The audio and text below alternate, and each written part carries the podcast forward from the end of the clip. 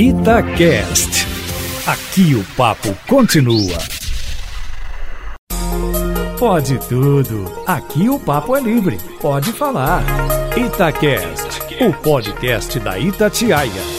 Alô, geral! No ar o Pode Tudo deste domingo. Mais uma vez a gente invadindo aí a sua residência nesse final de noite de domingo. Já teve muita coisa aí na programação da Itatiaia, mas o melhor chegou agora, né? Aposto que você estava aí aguardando a chegada do Pode Tudo, pois chegamos e com muitos temas para falar hoje nesse domingo. Eu vou começar dando um oi pro Renato Rios Neto. Oi, Renato.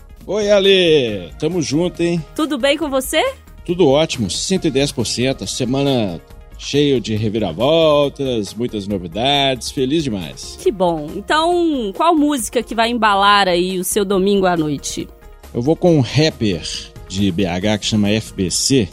E nesses tempos assim tão conturbados, é uma, uma letra que dá um alento, sabe? Que fala assim: Não duvide da minha fé. Não duvide, acredite no melhor que vai dar certo. Acredite sempre em você. Acredite, não duvide da minha fé. Não duvide, acredite no melhor. Tá bom, Du? Ficou bom, Du? Ah, é, cinco. Tá bom. Cinco é uma nota realmente mediana. Eduardo, como é que você tá? Posso queixar, não, graças a Deus. E sua música de domingo? Aí eu vou falar do negocinho meio tristinho, mas que é preciso falar. Então eu nem vou cantar, eu vou pedir o Gonzagão pra cantar um pedacinho de Asa Branca quando fala Asa Branca, teu sofrer é tão grande quanto meu. Aí, isso. Aí ele falou que não ia cantar e cantou. Adorei. Quando olhei a terra ardendo, qual fogueira. Oswaldo Diniz, como você está? Fala aí, Lelê. Como é que você tá? Eu tô bom. Ah, também tô boa. Ah, que bom que nós tão bom. Não é? Semana tranquila, só que não? Exatamente.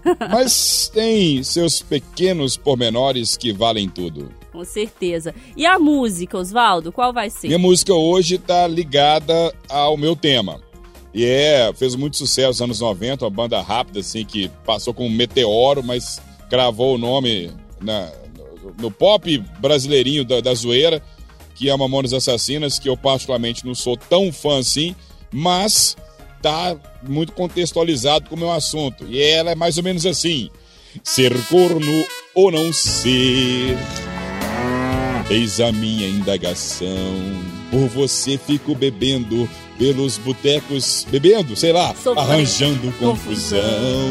Enfim, Ser corno ou não ser, eis a minha indagação. Gente, adorei. Oswaldo pedindo Mamonas, E cantando. gente. E cantando. e não sendo fã, deixando bem claro isso. né? Não é? Que isso? Oswaldo, essa foi uma música de auto, autoterapia, não? Quem nunca, né, Alessandra? não no momento, não no momento, mas dessa água já bebi e ainda beberei. Exato, o ditado é esse. Quem nunca foi, vai ser. É isso aí. Queca Barroso, como você está? Eu estou ótima, e você? Ah, tô bem também, gente. Inclusive com essa formação é, time misto, né? Do Pode Tudo, porque Júnior e Lólio continuam nas férias eternas, né? Porque são Eternas. 45 dias aí, pelo, pela minha contagem, beirando 60. E Queca, qual a sua música? Eu não vou cantar para eu continuar sendo Mas por quê, convidada gente? ao, pro programa. Eu vou só. A música é do Engenheiros da Havaí, chama No Meio de Tudo Você. Olha. E tem duas partes legais que é. Nessa selva, a gente se acostuma muito pouco, a gente fica achando que é o máximo se o cara mente, mas tem cara de honesto. E o refrão é: No meio de tudo, você me salva da selva. Tem um É pouco a isso. ver com o tema. Selva, a gente se acostuma muito pouco. Eu estou bem, estou levando a vida, estou tocando aqui o Pode Tudo enquanto o Júnior Moreira não volta. E aproveitando o privilégio de pedir duas músicas, e aí eu fiquei pensando, tem tanta coisa pra pedir, tem tanta coisa pra embalar esse domingo, mas como eu não tenho tema, posso meter o pitaco no tema de todo mundo, eu vou pedir uma banda que eu não sei se vocês conhecem, que era uma banda, não é mais, mas enfim, todos eles ainda cantam, que é a banda do Mar, Marcelo Camelo, Malu, então assim, eu não sei se vocês conhecem, mas eu adoro. E aí eu vou abrir o Pode Tudo com o Dia Clarear, que eu adoro também. E vou cantar, né, gente? Já que eu tô aqui, vou vir participar, por que eu não vou cantar? Ela fala assim, um pedacinho. Eu sei lá se eu vi você mais tarde. Eu vou até o dia clarear. Eu sei não se eu vi você mais tarde. Eu vou até o dia clarear. Vou até o dia clarear. Eu sei lá se eu vi você mais tarde. Podia ser o melô aqui da gente, que a gente vai até o dia clarear, né? Vamos começar então com. Você nem é mista mais, Queca. Nem dá pra falar, porque não tem condição. Você já é tipo assim, fixa, direcionada, entendeu? Eu fico na porta. Se alguém abrir, eu entro. É tipo isso. E a, a porta que balança que é uma beleza. Então, vamos lá com o seu tema, que é um tema que tem movimentado as redes sociais aí essa semana, porque o BBB acabou, mas a BBCPI não, né? Nada, o entretenimento continua. Ó, o Big Brother acabou e a Globo logo colocou No Limite para substituir e a Record, para não ficar atrás, veio com o Power Couple. Mas o entretenimento, o reality show que o brasileiro gosta mesmo, é a CPI da Covid. Os internautas estão assistindo assim em tempo real, comentando e melhor de tudo, trazendo contraprovas aos argumentos dos depoimentos. Está assim uma coisa, tá um reality show maravilhoso de acompanhar. Já são mais de 10 milhões de comentários só no Twitter relacionado à CPI da Covid. Políticos, jornalistas, ativistas e a galera geral mesmo falando sobre o assunto. E eu queria saber de todo mundo aqui, de vocês, que nesse momento as redes sociais se tornaram um espaço, um, um braço da CPI. Mas é um braço que traz conhecimento, posicionamento em massa ou é um lugar de meme, zoeira e avacalhação mesmo aí da CPI? Eu vou começar com quem entrou recentemente nas redes, que não estava lá e agora já chegou assim derrubando a porta e já está bombando, o Eduardo Costa. E vou aproveitar para perguntar a ele como é que ele está acompanhando esse movimento da CPI nas redes, porque essa semana que passou, inclusive, o Renan Calheiros, que é o relator da CPI, abriu uma caixinha de perguntas no Instagram, perguntando assim: é, o que você perguntaria para o ex-ministro da Saúde, Eduardo Pazuello? O negócio virou assim uma onda de internet movimentando a CPI. Até comentei isso na redação. Eduardo, que já acompanhou outras CPIs. Eduardo, você já imaginou que a gente chegaria nesse ponto em que o internauta consegue mandar pergunta até em tempo real para o senador que está lá na CPI perguntando para as pessoas? Como é que você está acompanhando esse movimento? Sem falar, minha cara, que às vezes o ministro fala assim: olha, porque isso foi o Tribunal de Contas. Um minuto depois, sua nota, o Tribunal de Contas nega, então você pode confrontar. É, são recursos os mais incríveis. Eu discordo dos que acham que CPI sempre termina em pizza. E eu cobri lá no Congresso Nacional, nos anos 90, a CPI dos anões, que resultou em, em perda de mandatos de deputados, que resultou em impeachment de presidente da República. Eu respeito muito o legislativo, acho que é uma hora que ele cumpre o seu papel, mas acho que a CPI está fora de hora.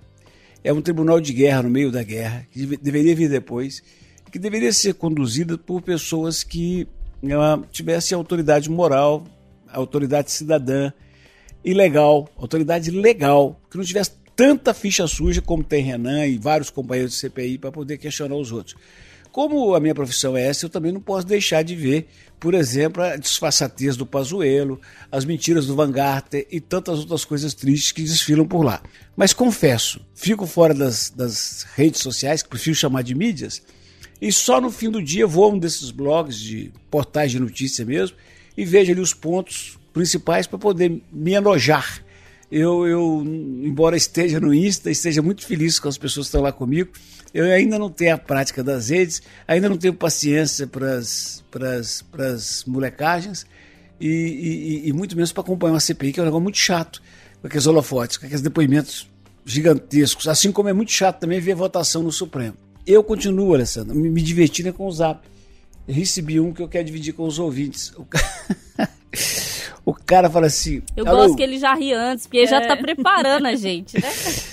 Ô, Lelé, o cara que postou é um petista que tem uma estrelinha vermelha dele lá, o outro para crescer. Alô, é da resistência? Ele fala, sim, sou um dos fundadores, do que posso te ajudar? Ele falou, você tem uma aí de Lorenzetti do Shower? O cara falou assim, vai procurar o inferno com sua mãe, entendeu? Então, a molecagem e a piada ruim é que me agradam na internet, acompanhar a CPI, não tenho paciência não. Mas, mas acho que o assunto que a Queca trouxe é muito pertinente. Agora, Du, eu fico imaginando quais as perguntas o Renan deve ter recebido naquela caixinha. E aí lembrei que você abriu uma caixinha também recentemente para o pessoal fazer pergunta. Teve alguma pergunta lá que chegou que você falou, gente, ô gente. Graças a Deus. Você acredita que não? Graças a Deus não. Graças a Deus não. Porque tem coisas, né? O, o outro dia eu perguntei para o Alencar da Silveira Júnior. Falou, ô Alencarzinho, eu não sou repórter esportivo toda semana me aparece alguém pedindo para me ajudar porque tem um filho, um sobrinho que joga muito e que quer uma chance para treinar no time. E você que é presidente, falou, Eduardo, são 200 pedidos por hora. E tem um aqui que eu vou te mandar. E me mandou. O cara pedindo ele uma chance para ele treinar no América. Ele falou: Eu sou aquele que te falou no Instagram, que tal, que queria uma chance. Eu acho que eu posso ser útil ao time. O Alencarzinho falou: Tá bom, me dá a sua idade. Ele falou: 40 anos, mas estou em forma. Eu falei: Ai, ninguém aguenta. Vai dar certo sim. A base viu, vem vai forte. dar, vai dar sim.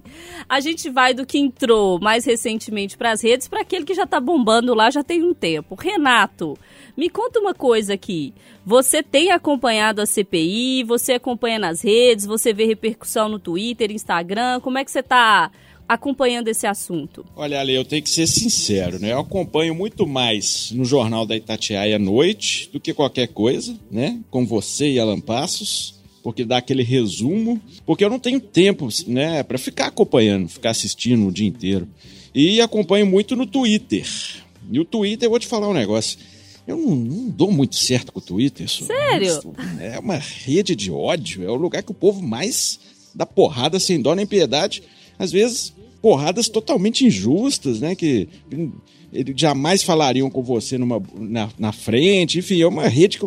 Assim, pra acompanhar a notícia eu acho legal, mas eu acho que o ódio no Twitter é muito, muito maior do que qualquer outra rede. Pau tá quebrando no Twitter aí essa semana. Inclusive, eu tô acompanhando, vou deixar pra falar no final aí como, é- como, que, como que é a minha preparação da CPI da Covid, porque eu tenho uma preparação, tenho acompanhado bastante.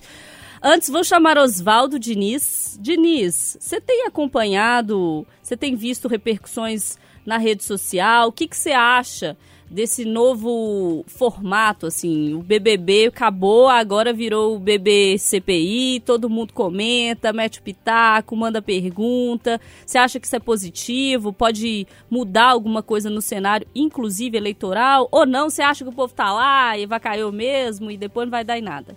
Ô, ô Lelê, olha, eu tenho pra mim uma impressão muito negativa das pessoas que recorrem à rede social para manifestar o ódio delas, porque é o que o Renato falou, é um palanque do ódio.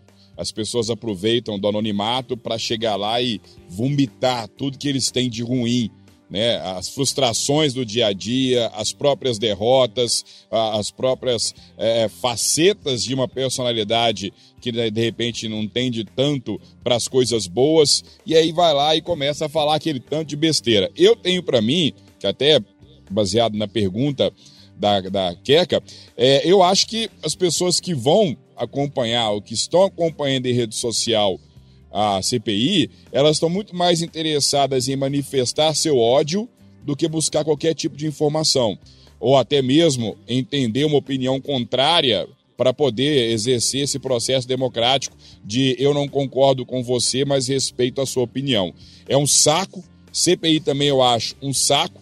Penso como Eduardo, também torço para não terminar em pizza. Acredito que talvez não termine, mas eu tenho que deixar bem claro uma coisa: não sou petista, porque eu vou ter que fazer um comentário aqui que talvez as pessoas me taxem dessa forma. Eu costumo dizer que meu partido é um coração partido, como cantava Cazuza, mas é, o que eu tô achando engraçado é porque o Pazuello, né, ele passou mal aí, aí teve que adiar um pouco o depoimento dele mas curioso porque a ex-presidente Dilma aguentou 48 horas de saraivada de questionamento e ali firme foi conversando e tal, enfim. Então não é uma questão de gênero, né? Força tá muito mais além disso. Ô, gente, eu vou confessar aqui antes de passar pra Queca que eu sou é, pior de CPI. Eu assisto CPI o dia inteirinho dia inteirinho. Eu começo. A sessão começa por volta de 9 e meia, 10 horas. Antes eles fazem uma discussão ali, tá na TV Senado, a Globo News tá transmitindo, CNN também tá transmitindo, tá tudo, todo mundo, né, tá fazendo essa transmissão instantânea, né, e cobertura minuto a minuto. Eu ligo a TV 9 e meia e vou até o dia clarear, como diz a música. Acompanho tudo. E tem uns momentos, gente, tem uns momentos que são assim, tem que entrar para os anais, porque às vezes é muito chato mesmo, como o Eduardo falou, mas a gente percebe as pessoas mentindo assim na cara dura. Aí a internet, que é sensacional, porque eu também acompanho pelo Twitter, mas teve, teve o, o Oswaldo citou aí que o Pazuello passou mal. E ele, no fim da sessão, falou que não passou mal. Aí abriram os trabalhos e ele tendo que admitir que passou mal, mesmo porque o senador, que é médico, o Otto Alencar, atendeu ele e contou que tinha atendido, tinha testemunha e tal. E aí ele teve que voltar atrás do que ele tinha falado para desmentir o que mentiu. É um negócio sensacional. E aí o Otto Alencar me vira no meio do negócio e fala assim: tem problema não, ex-ministro, eu não vou cobrar não, a consulta foi pelo SUS. Foi um negócio que todo mundo riu, foi um negócio sensacional. Então, assim, recomendo, viu, gente? Nem que seja um pouquinho, nem que seja um resumo. Dá pra a gente acompanhar, porque aquilo ali é suco de Brasil, assim, batido no liquidificador. Fecha aí pra gente, Queca. Como todo mundo foi tão contra as redes sociais, eu vou defendê-las para variar, falando que eu acho que as pessoas estão se conscientizando mais através delas, porque são políticos, jornalistas, influenciadores que estão falando o tempo todo sobre isso. Então, querendo ou não, as pessoas precisam entender por que está acontecendo uma CPI, quem são as pessoas que estão dando depoimento, tendo um, um conhecimento e um contato com a política que, se não fossem as redes sociais, nós não teríamos. E fico um pouco mais esperançosa para o que vem aí em relação às eleições. É isso. Pode tudo deste domingo. Hoje a gente já falou aqui de CPI que virou BBB ou de BBB que virou CPI, que tem lá uma série de crimes que estão sendo discutidos. E eu quero trazer agora um assunto que é triste, que é sobre crime também, que é um assunto que me toca muito, que com certeza toca também o Eduardo Costa, que foi quem trouxe esse tema hoje, do. Eu queria que esse tema tivesse os holofotes que a CPI tem eu queria que a questão das drogas fosse discutida pelo país inteiro, assim, intensamente, com televisão, com envolvimento de internautas, sabe? É, é a, a, junção de drogas e, e, e, doença mental, como o caso de Garapé, né, sexta-feira, quinta-feira, eu queria muito. Mas resumindo a prosa, recebi na quinta-feira, no chamada da Itatiaia, a desembargadora Valéria, que por 15 anos esteve à frente da vara infracional da infância e juventude, e a juíza Maritza, que hoje está comandando uma vara criminal também ligada a este assunto. E ambas disseram que não acreditam nas notícias dos governos, inclusive de Minas, de que os números da violência, dos abusos sexuais contra crianças e adolescentes diminuíram do ano passado para cá. Acreditam que eles estão submersos no universo mais triste, que é daquele abusador, tio, padrinho, vizinho, irmão, padrasto, pai, protegido pela pandemia, sem as crianças na escola para uma professora detectar, sem contato com outras crianças para uma criança detectar. Eu, lamentavelmente, concordo com ela e gostaria de saber a opinião dos outros. Eu vou começar com Oswaldo, que está no dia a dia aí cobrindo esse tipo de caso. Oswaldo, qual a impressão que você tem com relação a esse tipo de crime, que é um, aquele crime que não sei para você que ainda continua no dia a dia policial, mas que quando eu cobri era aquele crime que eu ia para casa arrasada, assim, ficava, meu Deus do céu, será que tem jeito? Qual que é a sua impressão? Esses crimes, eles têm aumentado, podem estar subnotificados? Pois é, Lele. Bom, eu continuo na pauta policial e pretendo continuar por muito tempo porque eu tenho muito tesão mesmo, muita paixão por esse tipo de, de assunto, mas sempre na busca pela sensação de justiça que eu prego muito. E aí, realmente eu fico igual você quando você fazia. É o tipo do assunto que derruba a gente e desanima. Porque concordo com o que Eduardo e com as delegadas, com que todos disseram. Há sim uma subnotificação dos casos, primeiro com a pandemia, com todos esses detalhes. Por exemplo, ano passado, Alessandra, em Minas Gerais, não me falha a memória, não vou dar o número preciso, mas foram mais de 8 mil registros em 2020. registros que chegaram para a Polícia Civil e viraram inquérito de estupro de vulnerável, ou seja, o crime sexual contra as vítimas com idade inferior a 14 anos. É claro que vai existir uma subnotificação piorada com a pandemia, porque às vezes acontece da fragilidade do local, da criança não ter condição de contar para ninguém porque ela não pode sair de casa, do medo às vezes da mãe estar tá percebendo algo ali e não contar porque talvez pode é, perder um conforto, é, separação, problema. É o tipo de crime que acomete não só quem tem menos né? Mas também quem tem mais e fica mais subnotificado ainda em quem tem mais dinheiro, porque envolve é, preocupação social, não pode trazer esse problema para fora, enfim, é, a gente passa por uma situação, Alessandra, que a gente não consegue ter dimensão do que está acontecendo com as crianças. Também a gente nem sabe o que pode ser feito tanto para poder conter isso, porque a pedofilia ela é uma doença é uma doença que tem que ser tratada, mas não só tratada, é um crime que tem que ser combatido também, viu, Lele? É, é um crime que tem que ser combatido e a gente tem que falar sobre isso todos os dias. Concordo com, com o Oswaldo quando ele fala sobre a subnotificação dos casos, com o Eduardo quando ele fala que os holofotes deveriam estar mais focados nisso, porque são crianças, né, gente, desprotegidas. Queca, você vê alguma saída? A gente sabe que a situação tem piorado com a pandemia em muitas áreas, incluindo nessa. Mas, para além de pandemia, esses são casos que estão sempre aí, né? A gente está sempre cobrindo, convivendo, falando sobre isso. Tem saída? Educação e terapia. É preciso falar disso com crianças. Pensando na pandemia, o número geral é de que em cada 10 crianças abusadas, 7 são com conhecidos, né? Pessoas de dentro de casa. Então, uma criança está dentro de casa, só com a família, sem amigos, é, sem outra distração e, e acaba que o abuso vira a rotina dela. Olha que coisa mais infeliz, que tristeza você pensar que a rotina da criança nesse momento de pandemia é ser abusada. Isso é muito triste. E acaba que o, o Oswaldo trouxe muito bem como essas questões são levadas para a criança e depois para o adulto que ela se torna, e acaba que para muitas pessoas isso vira comum, porque ela não tem noção do quão errado isso é, porque ela é criada dentro desse abuso. Então é só com educação, mostrando que isso não é certo, que isso não é amor, e para isso eu sei que muitas pessoas confundem mas é preciso levar a educação sexual para as escolas, para as crianças, para que as crianças entendam o que é o corpo dela, o quanto ele pertence a ela e esse limite das pessoas, mesmo que sejam pessoas de dentro de casa. É, Renato, eu deixei você para o final porque você fala bem sobre isso, né, nos matérias, nos comentários do Itatiaia Patrulha e sempre bate muito nessa tecla, né, de crianças desprotegidas. Você acha que é, essa situação que a gente vive hoje, ela tem ajudado a deixar esses casos cada vez mais encobertos, porque há ali, enfim, as pessoas estão mais dentro de casa e há ali um ambiente também mais propício para isso acontecer? É, eu tenho certeza, né? Não é nem achar, não, porque todas as delegadas da DEPCA, né, que é o departamento que cuida dessa parte, inclusive um trabalho dificílimo, né? Porque elas têm que ver é, cenas, enfim, é uma coisa, um trabalho muito difícil. Eu tenho muito respeito e admiração pelos policiais civis da DEPCA. Todos eles são unânimes também em apontar que há essa subnotificação.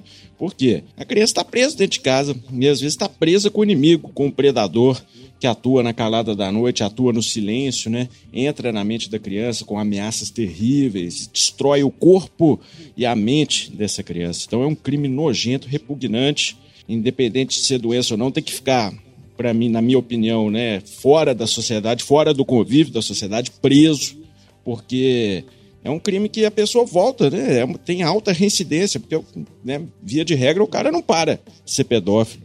Não, então é muito, muito complicado, é muito repugnante e eu fico com o coração despedaçado. E como as crianças não estão saindo de casa, às vezes o Eduardo disse isso muito, né? Às vezes a professora é aquela que vê a mudança no comportamento, que chama o conselho tutelar, que chama a polícia. Então é um drama social terrível que a gente está vivendo. Du, fecha esse assunto aí pra gente. Ah, que Deus proteja nossas crianças, especialmente as mais pobrezinhas e desassistidas. É isso, e vocês em casa fiquem atentos aos sinais, tanto dos seus quanto dos que estão ao seu redor, vizinhos, amigos, colegas. Há sinais, gente, a gente precisa estar atentos para eles. Esse tema também mexeu comigo essa semana. Eu fiquei pensando e lembrando do tanto que eu já vi sobre isso na TV, ouço em podcast, ouço aqui na rádio. Renato, por favor, traga esse tema cabeludo aí. É, essa semana, os militares do primeiro batalhão prenderam, ao que tudo indica, um serial killer, um assassino em série. Né? Teria matado pelo menos cinco moradores em situação de rua. Ele também é um morador em situação de rua né, claramente tem distúrbios psiquiátricos, né, pela entrevista, inclusive, exclusiva que o Oswaldo fez com ele, o camarada fala lecocré, né, aquele pensamento todo confuso, sempre matando outros moradores em situação de rua dormindo, pode ser que tenha chegado até matar até mesmo nove, nove pessoas nos últimos dois anos aqui em Belo Horizonte, né, a Polícia Civil agora está investigando, DHPP, e me chamou a atenção uma coisa, qualquer outra situação, um serial killer que matou cinco, seis, nove pessoas, seria assunto nacional, seria fantástico, seria jornal nacional, seria tema. E via de regra, quem está cobrindo é aqui, a gente, Tatiaia, os veículos locais. Nós estamos num esforço para dar continuidade no assunto, aprofundar né, nossa equipe de jornalismo policial. E o resto do Brasil está nem aí para o assunto. É porque é morador de rua? É porque é em Belo Horizonte que não tem tanto apelo midiático. E o que então eu queria comentar, não só o caso em si, mas a falta de interesse nesse assunto, porque você fala serial killer e todo mundo para, né? Mas quando é morador de rua, o pessoal já parece que não dá aquele mesmo interesse, né? Será que eu tô viajando?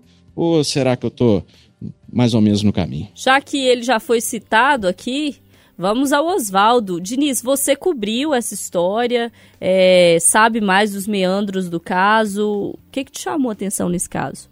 Olha, ele, primeiro parabenizar o Renato porque ele trouxe uma ótica muito bacana para esse problema. Porque abre um leque que faz a gente perceber que sim, o problema é porque é morador de rua. Por exemplo, BH teve o caso da Lorenza de Pinho, que ganhou repercussão nacional. Né? E foi aqui também na capital mineira. Então, a impressão que eu tenho sim tem a ver sim com o fato de ser morador de rua. Basta a gente perceber no dia a dia, né, é, como é que as pessoas olham para aquela pessoa em situação de rua. Por exemplo, a gente teve uma informação aí que me impressionou bastante há alguns meses, sai de Minas, mas serve como parâmetro. Lá em Curitiba, estava sendo levantado um projeto de lei que multaria pessoas que dessem comida para aqueles que estão em situação de rua, que multaria 500, 300 reais. Isso foi um projeto levantado na Câmara Municipal de Curitiba. E pelo que parece, não passou. Não tenho certeza, mas pelo que parece, não passou. Mas isso só serve para mostrar como que a maioria das pessoas não estão nem aí para quem está na rua. E quem está na rua está sujeito a um monte de coisa, inclusive a problemas mentais. E aí eu entro na sua pergunta, Alessandra. Me impressionou bastante a conversa que eu tive com esse homem, porque ele deu facetas de que desde a mais tenra infância ele já tinha uma nuance de uma pessoa assim meio fora da casinha. É, ele comentou comigo ali, com uma certa dificuldade para eu entender, que ele teria usado um bodoque que arremessou né, na avó e a avó logo depois morreu.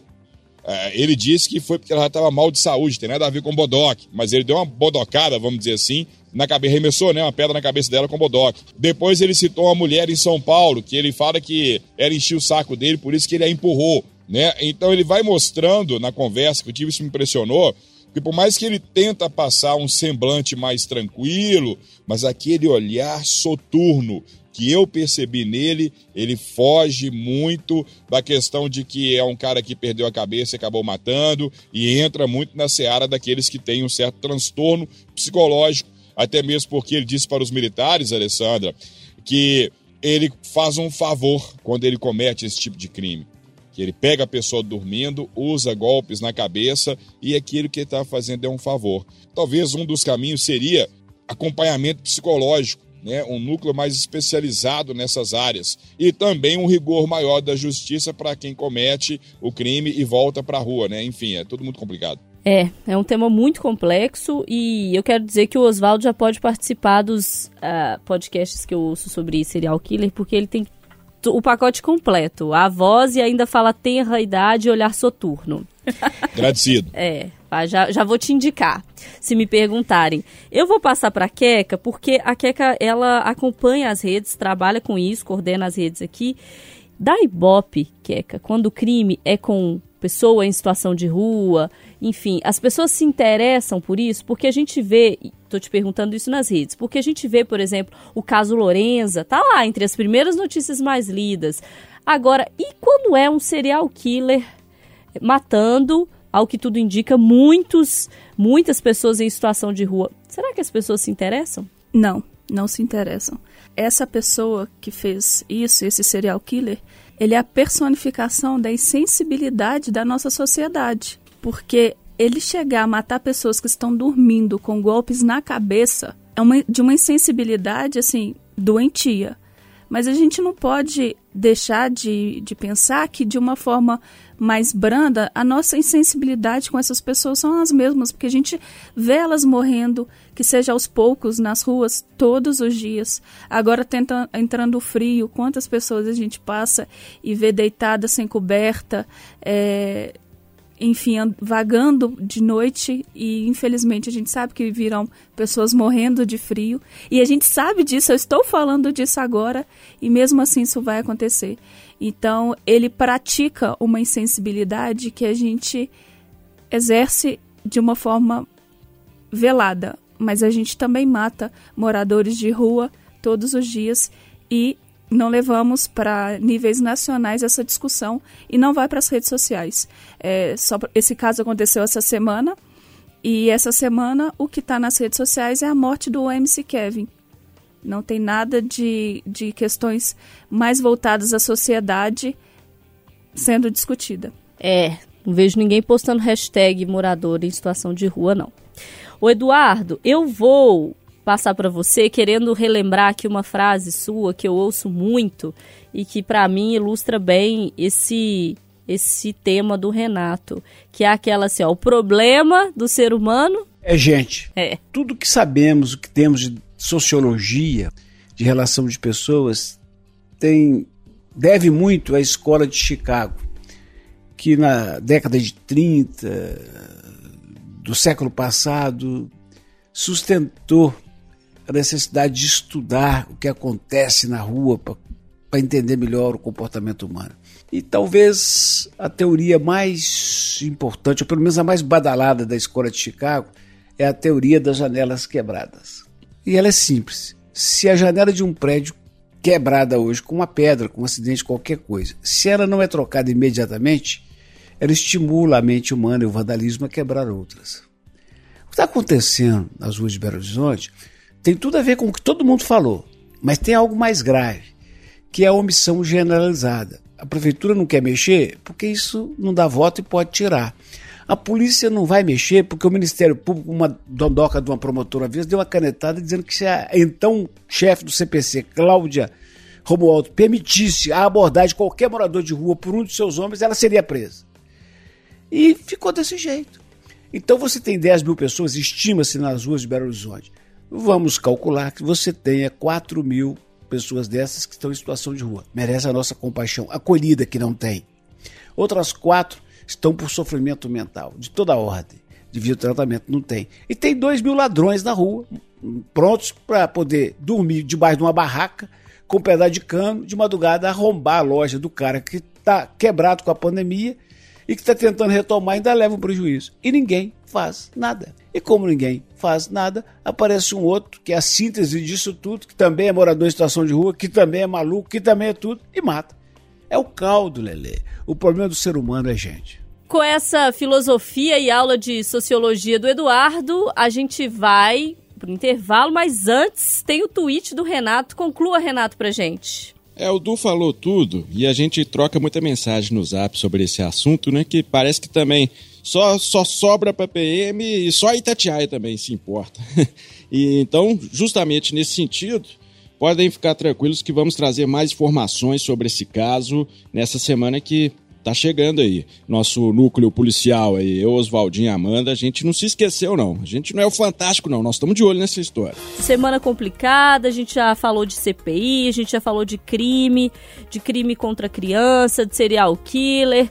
E eu vou deixar o Oswaldo dar uma aliviada nessa situação pra gente, mas aqui, eu já aviso, você em casa, se se sentir representado, pode subir a hashtag eu também, viu? Pois é, Lele, você então alvissareiro da leveza, né? Vou trazer aquele, aquele bem-estar aqui para dar uma aliviada um pouquinho. Porque a Pizzaria Guarani, ela soltou no Instagram. Pizzaria Guarani fica no bairro Guarani, na região norte de BH. Aquela que você não vai para comprar esfirra, né? É, é, aquela que antes da minha dieta era um poço de prazer para mim, mas eu continuo seguindo o pessoal nas redes sociais. E há cerca de uma semana, seis, sete dias, eles postaram uma coisa que eu achei divertidíssima e que serve para reflexão. Postaram um pedido de um cliente. Ele pediu uma pizza ali e tal e colocou esse seguinte recado aqui, abre aspas. Acabei de ser corno e quero acabar com ela. Manda um bilhete na pizza doce falando, abre outra aspas aqui. Quero terminar com você e se tiver como, desenha um boi. e é claro que a pizzaria topou, mandou a pizza com o recado e com o boi desenhado, chifrudinho, na embalagem. A gente, eu, Renato, né, você já fez, o Eduardo também, a gente já acompanhou tanto caso de homem ignorante que não aceita uma possível traição aqui, é só uma possível, pode ser neura dele também, e aí vai para violência, vai esculachar, vai de repente expor detalhes da intimidade, ou então vai para as vias de fato, com tentativa de homicídio, com lesão corporal, com feminicídio consumado, enfim, tantas coisas ruins tantas medidas descerebradas que nesse caso aqui o cara preferiu alimentar aquela que o teria traído e num alto astral, num bom humor, sem medo de se expor, porque ser corno ou não ser, como eu disse lá na musiquinha dos Mamonas, quem nunca foi vai ser e quem já foi vai ser de novo. Passo para vocês, o que, que vocês acham da atitude desse camarada. Ô Eduardo, você gostou do bilhetinho? Eu adorei. Eu adorei. Aqui, do que o Oswaldo está dizendo, eu vou, eu vou me limitar a um exemplo, que arrebentou minha sexta-feira, via na televisão, lá na Record, ao vivo. A, a, nossa repórter Regiane foi visitar um senhor que perderam o filho na, na, na, na Quinta, bairro das Indústrias, ou Industrial, Oswaldo? É, na região de contagem, de contagem. Industrial. Industrial contagem. Industrial, Eduardo. Tava engasgando com a água aqui. Industrial. Industrial. Ele chorando e dizendo o seguinte: o meu filho chegava aqui, vinha de Igarapé, onde morava, e chegava aqui todos os dias às sete e meia da manhã e trabalha comigo, trabalhava comigo na nossa humilde oficina até sete e meia da noite, trabalhador do bem. Se encantou com a moça, eu falei, não mexe com aquela mulher que não é gente pra você. Agora vem o ex dela e mata meu filho na minha frente, na porta da minha oficina. Eu fico me perguntando, eu sempre me perguntei isso, porque é muito fácil quando é dos outros, né? Mas eu fico imaginando, será que o traído, esqueçamos as questões humanitárias, de bom senso, religiosas, será que o cara não pensa que se ele mata o atual namorado da ex, ele vai pra cadeia, o outro vai pro cemitério e a ex fica aí. Eu fico tentando entender a cabeça das pessoas. Eu fiquei numa felicidade tão grande com o gesto desse moço e devo te dizer, Lele, hum, né? Estou perto, agora no próximo sábado, completo 40 anos de casamento. Não está nos meus planos ser corno, sabido, né? corno ciente, melhor dizendo. É. Não está nos meus planos, mas se, eu acho que eu teria uma, uma, uma reação muito próxima da que esse moço fez. Gente, leva na boa, toca a vida. A vida é maravilhosa. E o que tem de mulher querendo namorar, troca. É, o Keka, eu vou te perguntar uma coisa, porque a gente é educada desde criança a entender a traição, né? A gente fala, não, mas vai trair, é assim mesmo, toca a vida e tal. O que não acontece, às vezes, com os homens. As coisas estão mudando, graças a Deus, mas não acontece às vezes. Você mandaria uma pizza? Eu não terminaria com uma pessoa que me mandasse uma pizza, na verdade. Eu ia pedir muito desculpas por ter traído e ia falar, pelo amor de Deus, fica comigo, porque eu amei a sua reação. Mas. Posso te trair novamente, É. quem sabe vem mais pizza. Exatamente. As sextas, as quintas eu traio e as sextas a gente come pizza. Eu acho que a gente realmente, é, falando sério agora, naturalizou muito a traição, mas talvez seja por uma questão social de, de achar que temos que ter regras que o corpo não, não tem, né? Talvez aí seja uma coisa que de tradicionalismo que a gente já não suporta mais. Mas eu acho que vale uma conversa se esse for o caso de, de ser um relacionamento aberto. Mas traição eu não, não normalizo, não. Não acho legal mesmo. Mas eu acho que esse cara aí, a gente começou o papo hoje, é, Alessandra, falando sobre CPI e a gente está terminando em pizza. É, já Ele é- foi planejado. É, eu acho que ele, ele enraizou esse poder brasileiro de terminar em pizza e literalmente terminou um relacionamento assim. Eu gostei. Acho que esse poderia virar moda. É uma tendência. O Renato, o Oswaldo fez uma pergunta. É, quem já foi, quem nunca foi, quem foi vai ser de novo. Qual que é a sua, o seu quadradinho aí nesse negócio? Uai, Ale, o meu quadradinho é o seguinte: se fui, não sei. Nunca fiquei sabendo, né? Vai saber. Prefiro não saber também. Se fui, não sei. E você mandaria uma pizza? Ah, eu ficaria pé da vida, tomaria uma cachaça, ouviria, ouviria umas sofrências, mas jamais ia ficar que nem psicopata, jamais iria partir para agressão, ia mandar a pessoa tomar naquele lugar, ouvir uma sofrência, tomar um, um golo e vida que segue, né? Aceita que dói menos. Você ouviria uma sofrência, Renato? A revelação aqui nesse domingo à noite? Mas a minha sofrência é um pouco diferente também, né? Morrissey, É, uns ah, tá, não. Porque a gente já imaginou que Marília Mendonça, né? Assim, É é uma sofrência personalizada. entendi. Mas se tocar, se eu tiver naqueles botecos ali da Paraná, da Caetés ali, naquele balcão onde um homem escorre aquela lágrima gelada, se tocar uma sofrência ali, cai bem demais. Oswaldo, meu querido, termine isso pra gente. Então, eu concordo com esse negócio da sofrência subjetiva.